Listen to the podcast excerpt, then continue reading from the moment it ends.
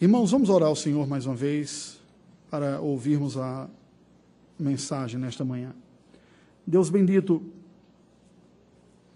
não é confortável para mim este lugar, embora muitas vezes me sinta tentado a sentir-me assim. Nós estamos diante da tua palavra majestosa e gloriosa, que revela teu santo propósito para a nossa vida mas por nós mesmos não estamos à altura para recebê-la com a devida compreensão e também para praticá-la em nossa vida. Necessitamos da graça do Teu Espírito, todos nós que aqui estamos. A mim, como pregador, e aos meus irmãos, como ouvintes. Pedimos que a iluminação do Teu Espírito venha sobre nós, que Tu nos sondes a alma e coração que te reveles graciosamente a nós mesmos para que te conheçamos e ao teu querer e à tua vontade, e assim vivamos em maior comunhão contigo e para a glória do teu nome. Assista-nos, Senhor Deus, em nome de Jesus. Amém. Irmãos queridos, o povo de Deus tem sempre enfrentado na sua própria geração as lutas que lhes são peculiares, chamada guerra cultural. O mundo jaz no maligno, diz a Escritura Sagrada.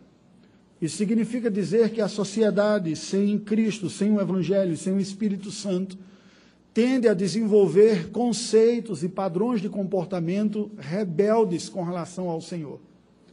Pelo poder do Evangelho e da graça de Deus, a influência da igreja e do próprio Evangelho pode se tornar maior ou menor na sociedade, depende do nível de dedicação que nós tenhamos, como o Senhor Jesus disse, que o reino de Deus é como um fermento que leveda e que se expande, leveda toda a massa.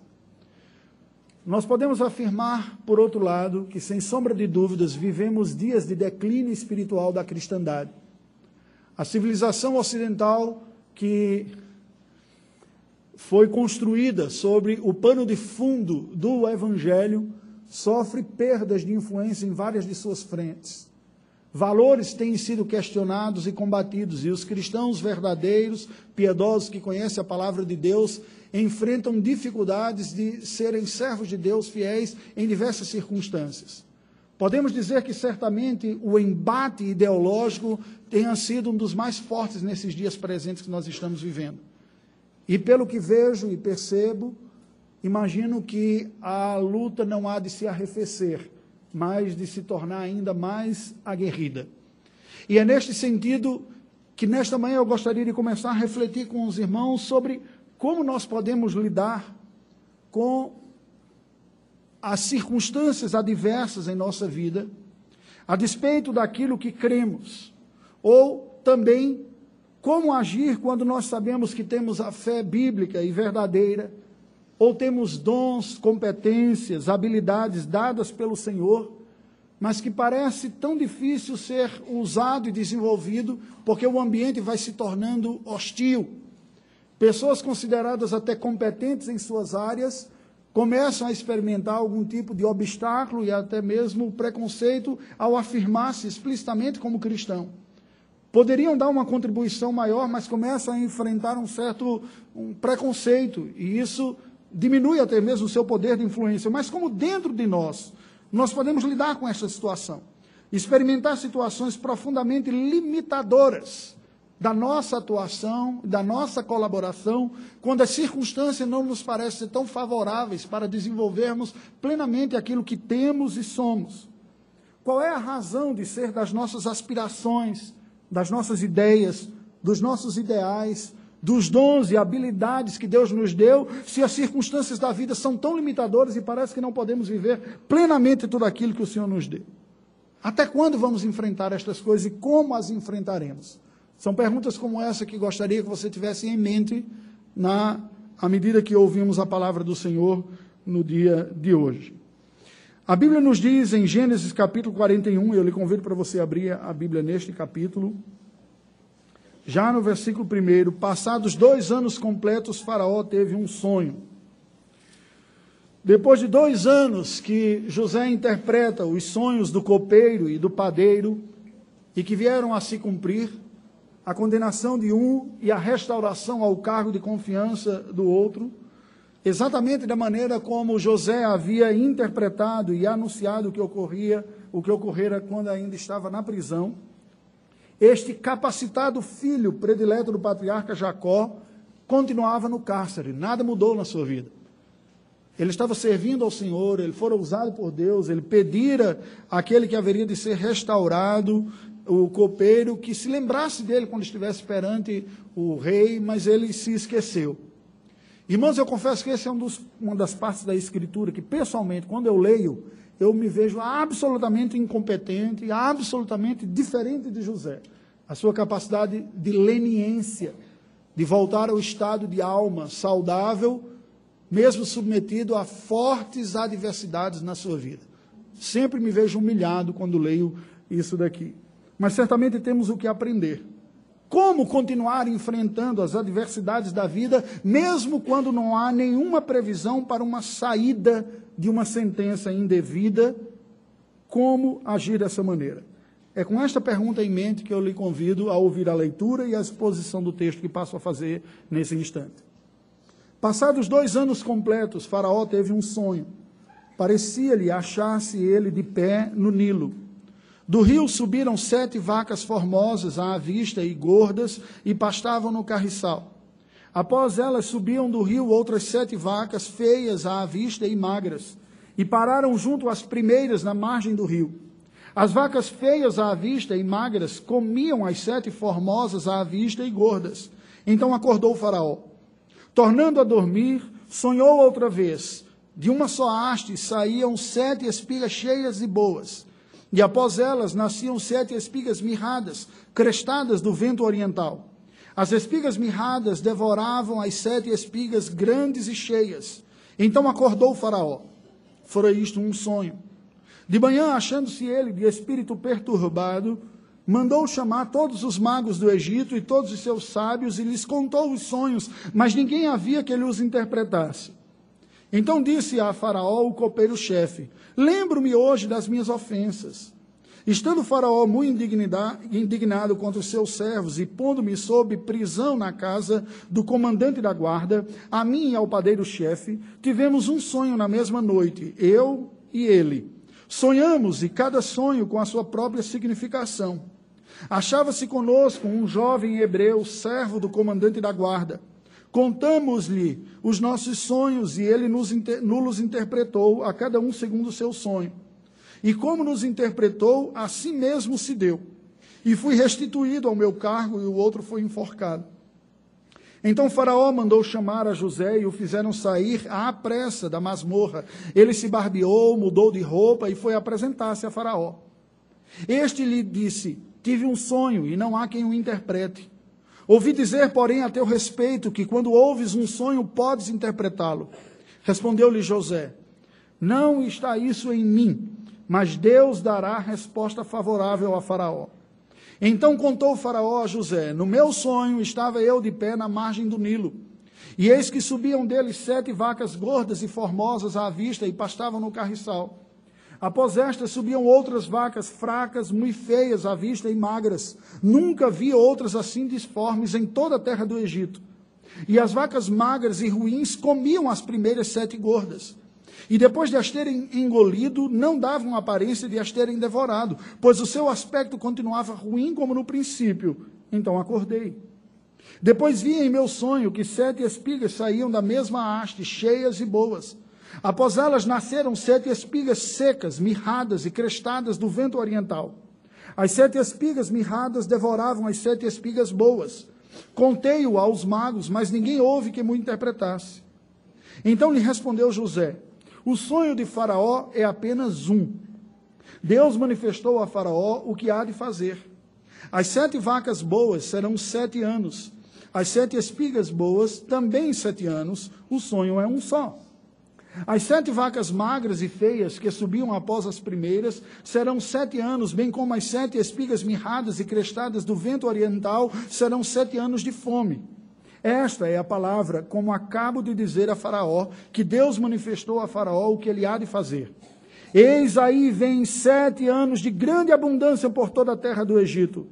Seguir-se-ão sete anos de fome, e toda aquela abundância será esquecida na terra do Egito.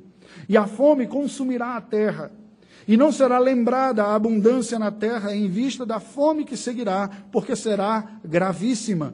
O sonho de Faraó foi dúplice, porque a coisa é estabelecida por Deus e Deus se apressa a fazê-la. Agora, pois, escolha Faraó um homem ajuizado e sábio e o ponha sobre a terra do Egito. Faça isso, Faraó, e ponha administradores sobre a terra, e tome a quinta parte dos frutos da terra do Egito nos sete anos de abundância. Ajuntem os administradores toda a colheita dos bons anos que virão, recolham o cereal debaixo do poder de Faraó, para mantimento nas cidades e o guardem. Assim, o mantimento será para abastecer a terra nos sete anos da fome que haverá no Egito, para que a terra não pereça de fome. Até aqui. Como enfrentar uma longa provação que não se mostra desvanecente? Esta pergunta que faço para você e que faço para mim mesmo quando leio esse texto, vendo José ainda preso na prisão, quando ocorre este episódio aqui. Nós buscaremos sabedoria divina para encontrar tais respostas a partir da experiência de provação do patriarca José durante o tempo no qual ele vivera no cárcere e da virada ocorrida na sua vida que se dá precisamente nesta ocasião que acabamos de ler. Esse texto do capítulo 30 e 41, versículos de 1 a 36, nos apresenta cinco quadros que nós caminharemos assim para entender o que ele nos diz e refletirmos, portanto, sobre este tema anunciado. O primeiro quadro nos é descrito entre os versos 1 e 8, o verso 1 e o verso 8, e nos descrevem a experiência dos dois sonhos de Faraó. Estes versículos nos mostram que Faraó teve dois sonhos perturbadores. Um primeiro, a visão das vacas gordas que saíam e que pastavam, e que depois foi seguida de sete vacas muito feias, magras, que se alimentavam daquelas que depois sumiram, porque foram comidas pelas mais magras, mas elas continuavam feias daquele jeito, e magras e desnutridas. E aquilo perturbou tanto, tanto o faraó que ele acorda e volta a dormir, buscando descanso, se vê novamente perturbado, agora com um sonho com haste de trigo uma haste de trigo gorda, com seus grãos vistosos, sete, e que é seguido de uma outra haste que lhe encosta e começa a sugar a sua força, a sua vitalidade, e consome completamente, mas permaneceu magra e mirrada. E assim o faraó acorda novamente, perturbado, e tenta saber o que, que é, conta para todos os seus conselheiros e intérpretes, que supostamente teriam capacidades de revelar sentidos ocultos e espirituais de uma sabedoria transcendental comunicar através dos sonhos, mas nenhum deles foi capaz de explicar. Irmãos, quando nós lemos esse texto, nós nos deparamos com um cenário que é muito diferente do nosso cenário. O próprio sonho para a cultura ocidental certamente não tem o mesmo sentido, academicamente falando, que tinha para civilizações e culturas antigas. Mas não apenas antigas, até os dias de hoje, em muitas culturas, as pessoas acreditam que os sonhos são pontos de contato com o sobrenatural. E, por exemplo, em muita parte do mundo muçulmano, mundo árabe, o sonho é tido como um recurso de revelação divina para chamar a atenção ou instruir alguma coisa até os dias de hoje.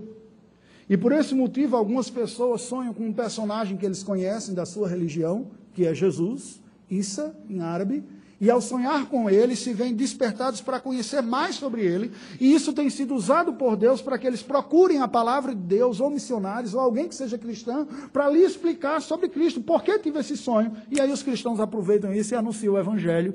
E um quarto dos muçulmanos que têm se convertido a Cristo nesta geração tem vindo como resultado desta experiência. Muitos teólogos ocidentais têm até dificuldade de interpretar esta situação. A minha maneira de interpretar é precisamente que esses recursos estão presentes no imaginário islâmico, porque Jesus não é um personagem alienígena a esta cultura. Ele é descrito, inclusive, no Corão, como Issa. Então, se está presente, é passível de um recurso de sonho, pois o nosso inconsciente nada mais faz do que trabalhar com os elementos que lá estão nos nossos sonhos, brincando com os nossos medos, nossas fantasias e nossos desejos. Por isso que o sonho é manifesto dessa maneira tão caótica, aparentemente, mas uma maneira da nossa mente lidar com tudo aquilo que está dentro de nós. E por esta cultura acreditar que este é um recurso utilizado, Deus, em sua providência, se utiliza de um efeito natural, que é o sonho, com os elementos que tem, para despertar o interesse de quem acredita em sonho como elemento sobrenatural, e estas pessoas irem em busca da resposta, aí o evangelho lhes é apresentado. Já dei minha interpretação. É assim que eu ensino, prego e acredito. Agora, como olhar para esta realidade aqui? Certamente a Escritura Sagrada nos diz que outrora, o Senhor Deus se utilizou de diversas maneiras para comunicar a sua verdade. E outrora, como a própria palavra indica, outra hora, em outros tempos, em ocasiões em que esta revelação estava aberta, ou neste caso aqui, que nem mesmo a Escritura Sagrada havia, Deus, que assenhou sobre todas as coisas, se utilizou de vários recursos para comunicar a sua vontade. E especificamente neste tempo, o Senhor Deus, pela sua provisão, por aquilo que ocorreria, perturba Faraó com um sonho aterrador. Os elementos estão lá dentro de sua mente: vaca, trigo, rio, fome, comida, lá está. Mas veio uma perturbação da parte do Senhor que ele diz: Isso não foi só um sonho. Isso tem algum sentido. Na cosmovisão egípcia antiga, como em tantas outras culturas, houve a interpretação que diz há algum recado aqui sobrenatural que eu não sei qual é. E aqueles sábios foram incapazes, incompetentes de explicar aquela circunstância. O que Deus estava a revelar era alguns aspectos do seu plano na história da redenção humana. Deus havia comunicado um plano profético a Faraó. O verso 9 nos diz que ele afirma: ninguém soube interpretá-lo. Mas há outros instrumentos envolvidos até hoje na interpretação dos sonhos também. Embora nós não estejamos mais numa época em que esses recursos sejam usados pelo Senhor como maneira ordinária de instruir o seu povo, como a forma regular de Deus fazê-lo, os sonhos continuam a ser parte da experiência humana. E os sonhos fazem parte da nossa vida de diversos aspectos, não apenas revelando coisas que estão dentro de nós, algo que a psicanálise junguiana, por exemplo, se propõe a ser especialista nisso. Não quero entrar no mérito da questão de cada ciência especificamente, mas dizer que há recurso ao ponto de alguns até preferirem conversar com as outras pessoas, contando-me os sonhos do que a realidade da vida. Isso daqueles que são desta área. Os sonhos também aparecem como a, uma realidade das aspirações legítimas. Aquilo que nós podemos usar a palavra sonhos como aspirações. Eu tenho um sonho, gostaria de ser isso, de fazer aquilo outro. Também compõe. Ele não tem essa materialidade é, concreta do objeto do sonho sonhado enquanto se dorme, mas de um objeto concreto, de uma visualização que se tem diante de nós. Entretanto, nós temos que olhar que até este ponto, o ponto das aspirações, elas devem ser entendidas como este sonho sobrenatural foi. Realidades que haverão de se concretizar sob a providência divina. Nem sempre o que eu sonho é aquilo que Deus planejou para a minha vida. Nem sempre o que eu aspiro é aquilo que Deus me quer conduzir. Mas estes não são elementos que devam ser desconsiderados também. Certamente na vida de José havia inquietações, aspirações e sonhos compatíveis com sua formação, mas que ele olhava ao redor e não via nenhuma capacidade de executá-los. Por que Deus me deu as competências que me deu? Por que recebi as habilidades que recebi? Por que tive o sonho revelador de Deus de que os meus irmãos se curvariam diante de mim e eu estou aqui perdido na. Oh, irmãos, não gostaria de estar na pele de José não me sinto absolutamente competente para enfrentar as provações que ele enfrentou. Por bem menos, eu piaria. Por bem menos. Mas sigamos. Os versículos de 9 a 13 nos apresentam o relato do copeiro ao faraó sobre sonhos e sobre José. O copeiro narra então a Faraó que José havia interpretado corretamente os sonhos. E ele chega até mesmo a admitir sua própria ofensa. Ah, desculpem pelas minhas ofensas. Quando eu estive preso, José interpretou o sonho meu e do padeiro e ocorreu daquele jeito. E ele havia me pedido para falar. E eu só fiquei feliz por ter sido liberto e esqueci daquele que foi usado por Deus para, para me libertar. Né? Como um intérprete nesse sentido dos sonhos. Algo que é muito comum a nós também. Sentirmos as nossas próprias dores e nossas ambições e nos esquecemos um pouco dos outros. Mas neste momento o copeiro então fala a Faraó o que ocorrera. O ensinamento aqui nos mostra algo importante sobre a importante doutrina da providência, que tem vários aspectos envolvidos, e eu gostaria de destacar um deles, a providência circunstancial. Embora houvesse se esquecido do pedido de José por dois anos, a providência divina põe diante do faraó perturbado com seu sonho o copeiro restaurado que tivera a informação da restauração através de José. O copeiro havia se esquecido, mas Deus não havia se esquecido de José. Então, a circunstância divina coloca exatamente um faraó perturbado por um sonho sobrenatural que Deus lhe dá, e próximo a ele alguém que também tinha passado por uma experiência semelhante e recebera as instruções ou interpretações por José. E dessa maneira, o caminho da providência conecta o calabouço onde estava José à saída desta condição. Por isso que é Deus dirigindo as circunstâncias. Ao anunciar isto, o copeiro admite a sua negligência e testemunha a exatidão do cumprimento da interpretação de José. O verso 13 nos diz como o hebreu interpretara. Como nos interpretou, assim se deu.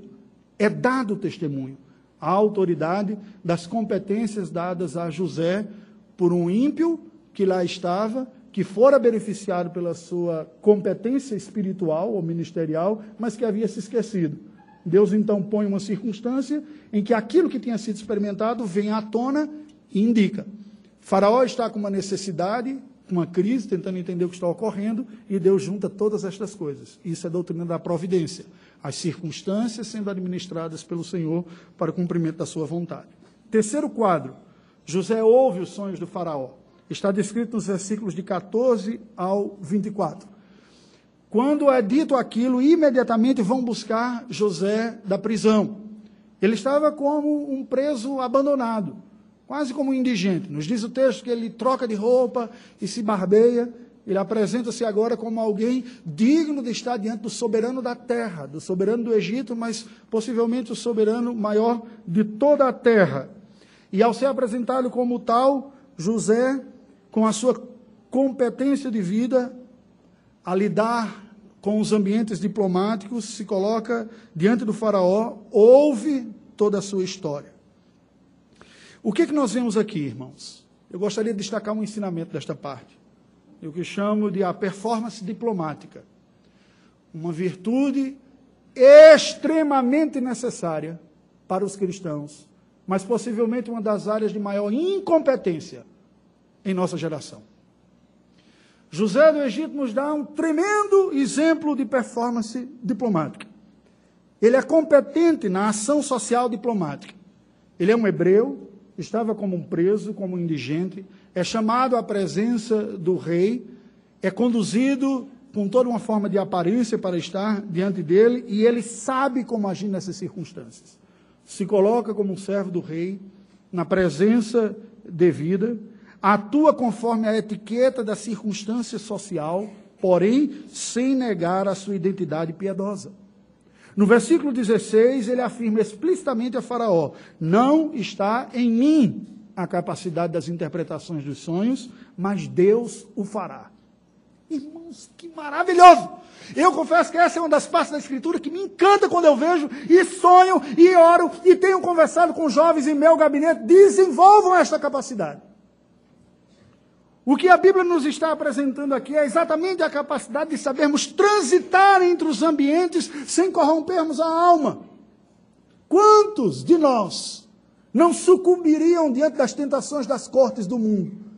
Não seriam e são tentados a negar e esconder a sua fé, porque terão um privilégio. Será que vão me aceitar? Será que eu não vou perder aquela bolsa? E o professor, como vai me tratar? Eu não entregarei, não entrarei na iniciação científica, ou por aí vai. Não terei promoção no meio do trabalho. Então as pessoas escondem sua identidade cristã, perdem a oportunidade de testemunharem de Cristo, porque estão secularizadamente dominados pelo desejo da ascensão socioeconômica.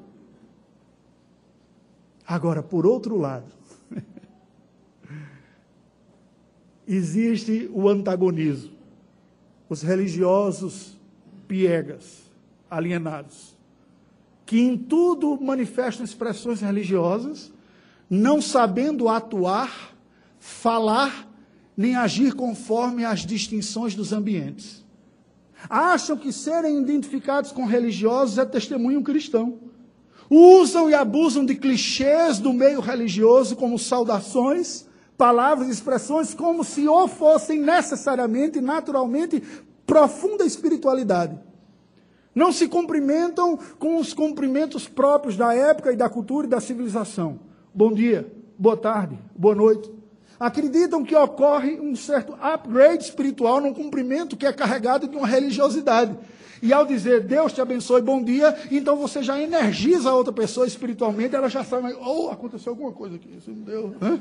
E acha que isso muitas vezes é espiritualidade. E ao fazer isso, perdem oportunidades porque se apresentam como alienígenas em muitos meios. E de antemão têm o preconceito contra eles, tendo que reverter o quadro primeiro agora. O que creio, prego, ensino e exorto é domine o seu ambiente, jogue as armas e a linguagem dos recursos, mantendo e preservando a sua identidade cristã. O ambiente acadêmico requer domínio do ambiente acadêmico. Conheça mais do que os outros. Mostre que você é competente, que sabe usar as palavras, que sabe se portar, que sabe fazer o rito, o jogo, a atuação social, aquilo que Max Weber falava que é o ator social, que somos nós. E somos muitos. Não tem nada a ver com a, a ator como ato teatral de hipocrisia. Tem a ver com saber andar nas diversas circunstâncias. José soube. Ele soube se portar diante do rei, sem negar a fé. Quando a ocasião lhe foi oportuna, ele disse: Olha, não sou eu, é Deus. Certamente no meio de tudo isso há riscos, mas certamente no meio de tudo isso há necessidade de capacidade de maturidade de saber transitar. Como as pessoas lhe veem? As pessoas lhe veem como alguém alienado e distante da realidade, que comunica pouca capacidade de domínio do ambiente onde você está, ou lhe veio como uma pessoa profundamente competente, mas não faz a mínima ideia de que você é cristão. Tanto um quanto o outro são equívocos e desvio do que Deus lhe chama. Deus lhe chama para ser cristão, coerente com a sua fé e competente com os diversos ambientes que você está. De tal maneira que, ao mesmo tempo, as pessoas lhe vejam parte do processo, mas de uma maneira diferenciada que a piedade lhes acompanha. Que não sucumbe às tentações, às trapaças e aos negócios que são oferecidos para uma sociedade que não conhece a Deus. Mas que lhe dão devido crédito de alguém que sabe, faz parte, que entende o seu valor e a sua colaboração. Este é o ideal bíblico, creio eu. O quarto quadro nos mostra José interpretando os sonhos de Faraó, versículos de 25 a 32. José interpreta o sonho dúplice de Faraó e vem a dizer: olha, esses dois sonhos na verdade são um só. E eles foram dados com, como dois por causa da urgência que Deus já está determinado em cumprir. Aqui é importante entender uma outra coisa, preste atenção, hermenêutica bíblica aqui. Algumas profecias bíblicas são anunciadas como uma espécie de alerta, de exortação condicionada. Se vocês não se arrependerem e não se voltarem para o Senhor, Deus fará isso, aquilo e aquilo outro. Certamente em Deus tudo já está designado. Mas para nós que não conhecemos o futuro, Deus nos dá alertas baseados em nossas responsabilidades. E por isso que muitos dos alertas vêm condicionados, porque vêm condicionados à nossa resposta. No plano eterno de Deus, tudo já está estabelecido, mas nós que não conhecemos o futuro lidamos com a nossa responsabilidade. Por isso somos exortados condicionalmente. Se vos arrependerdes, certamente Deus os abençoará. Mas se permanecerdes assim, o castigo de Deus virá sobre a sua vida. Assim foram as palavras dos profetas. Mas em algum momento, em alguma medida, Deus já estabelece um anúncio também daquilo que já está estabelecido, que já não é mais condicional. Como alguns profetas exílicos, imediatamente pré-exílicos na fase final. Olha, não clame mais por este povo, disse o Senhor a Jeremias não há mais chance de retorno. Apenas anuncie que eu vou levá-los cativos por causa dos pecados que eles cometeram. É preciso saber essa distinção. O que ocorre aqui é um alerta. E Deus, ao dizer e mandar dois sonhos ao Faraó, não está colocando isso numa condicional. É diferente da pregação de Jonas, por exemplo, lá em Nínive que ao anunciar o juízo de Deus, o povo se arrependeu, e diz a Bíblia, numa tradução para para a língua portuguesa, ou mesmo hebraico, em linguagem humana, Deus se arrependeu e não veio a trazer a execução, que não é propriamente o arrependimento humano, não havia na linguagem hebraica uma palavra que expressasse o sentimento de Deus, porque ele não é humano como nós, então Jonas toma emprestado uma palavra do imaginário humano e coloca em Deus, isso em, em teologia nós chamamos de antropopatia, atribuir a Deus um sentimento humano, porque a gente não sabe explicar exatamente o que ocorre lá. Então, por similaridade, quando eu vejo isso na humanidade, é isso daqui. Mas a própria Escritura diz que Deus não é homem para que minta, nem filho de homem para que se arrependa. Então, se não pode haver uma contradição, o que precisa haver é um entendimento interpretativo da semântica das palavras. Uma tem uma conotação e outra tem uma outra conotação. O que ocorre aqui é que Deus anuncia isso. A sabedoria que foi dada por Deus para José lhe capacitou a discernir não apenas o conteúdo dos sonhos, que viriam o, os anos de fartura, seguidos de sete anos de escassez, mas também a intensidade da inalterabilidade. Foi assim que ele interpretou a duplicidade. Ele diz: o sonho veio duplo, porque não é mais condicional. É certo de que isso ocorrerá. É uma determinação divina do que vai ocorrer na história. O quinto quadro, José indica medidas administrativas úteis, nos versículos de 33 a 36. José revela a Faraó medidas administrativas, aquela situação anômala que viria. Virão sete anos de fartura. Põe gente competente para fiscalizar, para acompanhar toda a colheita que tem no Egito e tira um quinto de toda a colheita e guarda em celeiros, porque depois virão sete anos de fome e assim você terá recursos para lidar com a terrível fome que virá, que não bastará no sentido, não restaurará a condição normal, é apenas um quinto que vai manter a sobrevivência. Lembra? As vacas continuaram magras, a haste continuou mirrada, mas haverá sobrevivência nesse período. O que aprendemos aqui? Aprendemos sobre a instrumentalidade providencial redimida. As dicas de José, no versículo 35, medidas administrativas concretas, o que fazer em cada circunstância, revelam a capacidade do uso piedoso dos recursos adquiridos providencialmente na vida para o bom propósito divino. Preste atenção, novamente, há uma advertência séria que eu gostaria de fazer para os irmãos que aqui estão, estão me ouvindo. Muitos não sabem fazer essa ponte de ser um instrumento providencial redimido.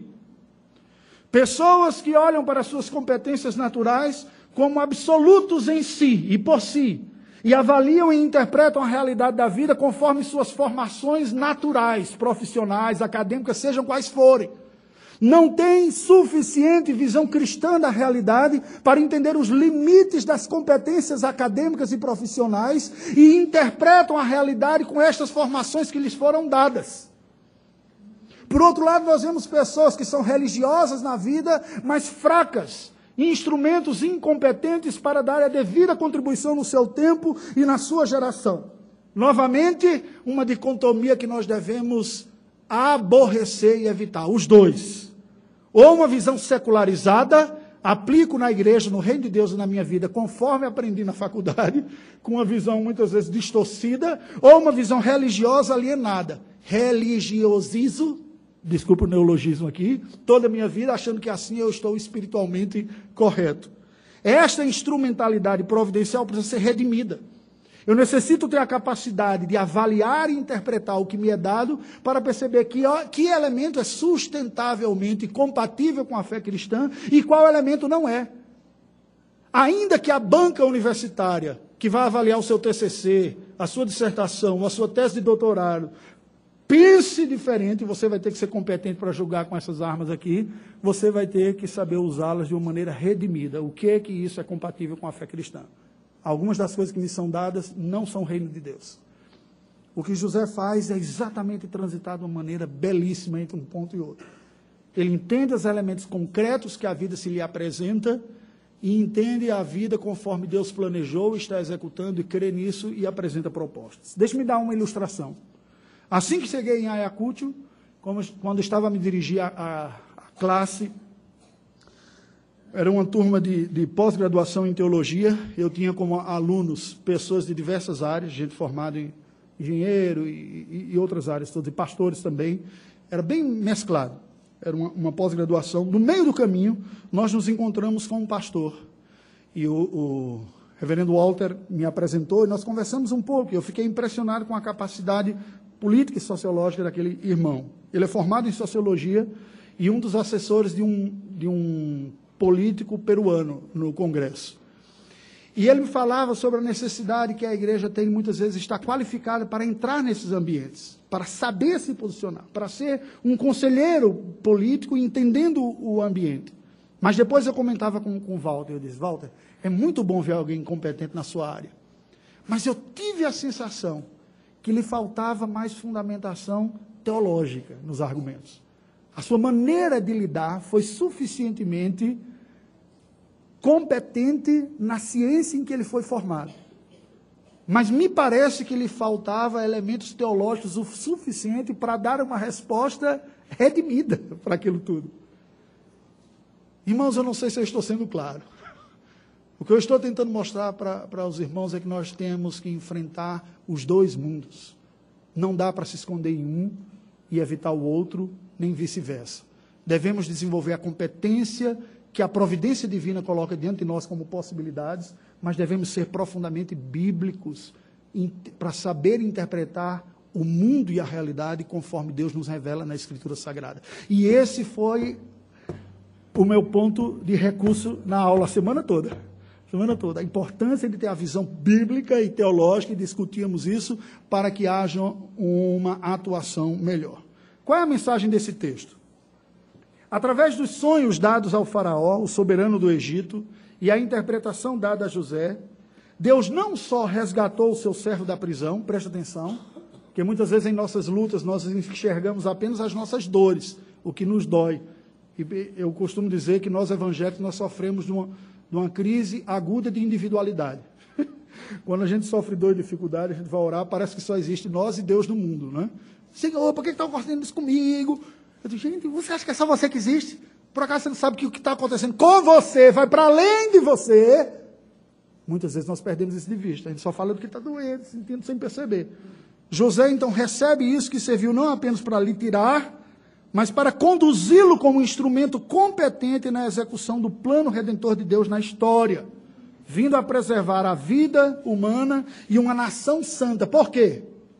Para que oportunamente viesse o Messias, Salvador, vindo do seu povo. Olhamos para José. Vejamos suas palavras e suas ações. O que elas apontam? Preste atenção que isso é importante. Elas não apontam para José. É pobre nós olharmos as virtudes dos servos de Deus como algo que deve nos levar a louvá-lo. Como se grandes, grandes virtudes pessoais, elas apontam para Deus que usa José. José, com suas palavras sábias, com suas ações piedosas, estão nos revelando algo sobre Deus, que será plenamente manifesto em Jesus Cristo. Aquele que nos alerta sobre os riscos da vida, como José alertou para Faraó o risco do que estava por vir. Aquele que alerta sobre a maneira de enfrentar as lutas na vida, como Cristo nos alertou sobre o que vem por vir. Aquele que, como José, ao dizer estas coisas, proveu condição de vida para o povo e sobrevivência, como Cristo proveria com a sua própria vida, não só condições de vidas naturais, mas condição de vida sobrenatural. José aponta para Cristo. Ele sim é o sábio de palavras e o piedoso em ações que Deus nos deu para nos salvar, nos preservar e cuidar de nós. Jesus nos dá estas palavras. E ele cuida poderosamente, sacrificialmente do seu povo. Tudo isso está analogicamente presente em José, que tinha sido pela providência divina levado a uma condição de sofrimento, para depois ser levado a uma condição de redentor. Virtude inata de José? Não, não seja tolo. Virtude de Deus, que usa gente capacitando para cumprir o seu propósito. E o maior exemplo é precisamente aquilo para que ele aponta Cristo Jesus. Concluindo, queridos. Embora o mundo pareça desamparado, a impiedade, a injustiça gritem as suas ações em nossa cara diariamente, revelando os efeitos do pecado em todos os níveis, em nosso próprio coração, na nossa família, nos nossos relacionamentos sociais próximos, na política municipal, estadual, federal e até mundial. conflitos com os imigrantes europeus, como lidar com isso. Quando olhamos ao redor, podemos olhar que parece não haver sentido. E vejam que este é um dos argumentos usados muitas vezes pelos ateus. Se Deus existisse, ele não permitiria que estas coisas estivessem ocorrendo no mundo. É meio doloroso enxergar assim. Eu me lembro de um tempo quando eu falei para minha esposa, ela ficou até assustada comigo quando eu lhe disse: Hoje eu entendo um pouco mais os argumentos dos ateus. Para mim não fazia sentido. A argumentação lógica. Quando olhamos estas coisas na vida, como lidaremos com ela? A maneira de lidar, que foi, foi o que manteve José crente, piedoso e fiel, foi lembrar-se que Deus segue no controle de todas as coisas e que Ele está cumprindo na história o seu plano redentor ainda que eu não consiga entender as circunstâncias atuais da vida. Ainda que as circunstâncias atuais da minha vida, da existência e da sociedade apontem sinais de degeneração. Por quê? Porque a criação foi afetada pela queda. Nós não podemos ser ingênuos, fantasiosos, acreditando que crer em Deus nos livrará das lutas desta vida. Esses problemas ocorrem a começar conosco, dentro do nosso próprio coração. Portanto, nós devemos confiar no bom propósito divino, divino de provisão suficiente, mesmo em meio às privações e tragédias. E assim devemos servir ao Senhor como fiéis mordomos, segundo as competências, oportunidades e responsabilidades que nos são dadas pela providência. Não é isso que nos define, não é isso que deve ser o alvo final de nossa vida, mas aquilo que Deus nos deu deve ser usado por nós como mordomo. O mordomo não é dono, ele administra as coisas do dono. Vive na casa do dono, come da comida do dono, mas sabe que o que tem não é dele. Se nós não tivermos isso em mente, nós nos perdemos. Nos encantamos com nossas competências e perdemos Deus de vista. Ou então nos alienamos com medo covarde de assumir posições e, e posturas que requeram essa capacidade, fugimos na religiosidade que perde contato com a vida. Pela providência divina, nós devemos buscar servir a Deus e ao próximo, quer sejam as oportunidades grandes ou pequenas, boas ou ruins. Porém, lembrem-se, sempre atuando como verdadeiras testemunhas de Cristo. É isso que somos. Somos primeiro cristãos. O resto são facetas que a vida, que a providência divina nos permite experimentar. Se eu tenho a compreensão de que, em primeiro lugar, eu sou cristão, então eu cumprirei os diversos papéis sociais que a vida me exigir de uma maneira que glorifica a Deus. Porque como cristão serei pai, como cristão serei marido, como cristão serei cidadão, como cristão, e aí põe todos os papéis que você tem para cumprir. Inclusive na própria dependência de Cristo, porque ninguém por si mesmo tem competência de fazer tudo isso. E eu concluo com algumas aplicações pessoais. Preste atenção.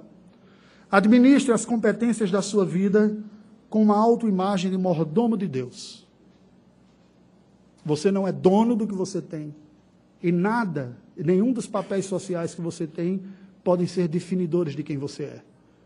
Você não é a sua profissão, você não é o sobrenome da sua família, você não é a imagem pública que você gosta que as pessoas reconheçam que você é. Não é. O que você é é essencialmente definido com a sua condição diante de Cristo. Ou você é um rebelde contra Cristo, ou você é um redimido por Cristo. E ao assumir essa imagem, santifique as demais áreas da sua vida. Isso lhe livrará de ser um arrogante, presunçoso e autoconfiante, ou de ser um covarde, omisso e incompetente nos seus dias. Confie em Deus e no cuidado provedor e capacitador que Ele lhe dá, e sirva em santidade admitindo e reconhecendo que Deus lhe tem dado e vivendo da melhor maneira possível. Estimule e ajude as pessoas ao seu redor, preste atenção, a ocuparem os espaços de serviço na igreja e na sociedade, compatíveis com seus dons e habilidades. Ajude as pessoas a serem, vai, vai que é tua, é tua chance, é tua oportunidade. Estimule mas de uma maneira piedosa, pelo amor de Deus, não secularizada. Perdemos jovens porque pais valorizam mais os papéis sociais do que a identidade cristã. E muitos se veem mais satisfeitos com o progresso natural do que com o progresso espiritual. Então, o estímulo deve haver, reconhecendo que Deus está fazendo, as competências, inclusive para ajudar os seus filhos nessa hora difícil, que é a decisão do, Enem, que carreira vai seguir. Que competências tem? Não apenas em termos de habilidades, mas intelectuais também.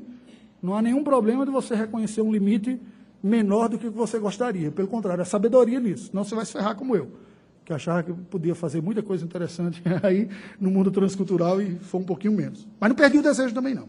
Final, busque juntamente com outros irmãos em Cristo, desenvolver uma visão bíblica profunda da realidade, mas que seja redentora e não alienada. Uma visão capacitadora para o serviço a Deus e ao próximo, revelando Cristo. Curva a sua cabeça, vamos orar ao Senhor. Ó Deus bendito, nós louvamos o teu nome. Tu és o soberano da história.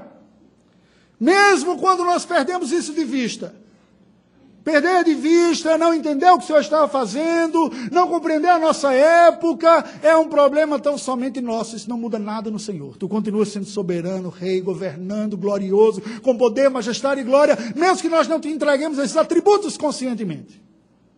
Mas sofremos e pecamos ao perder isso de vista.